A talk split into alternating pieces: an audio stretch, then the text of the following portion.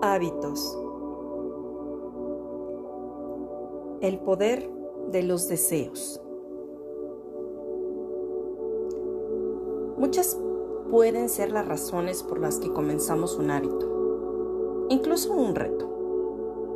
Pero la pregunta obligada es, ¿por qué razón lo continúas?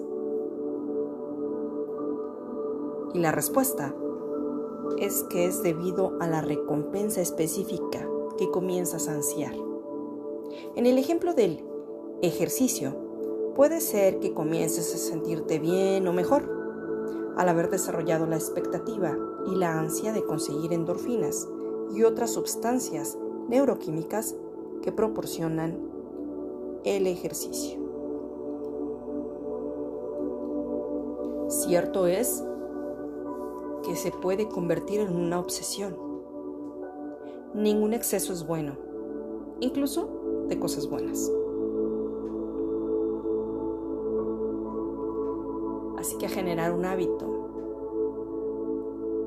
en tu beneficio. Yo soy tu amiga Annie Girón. Gracias, gracias, gracias.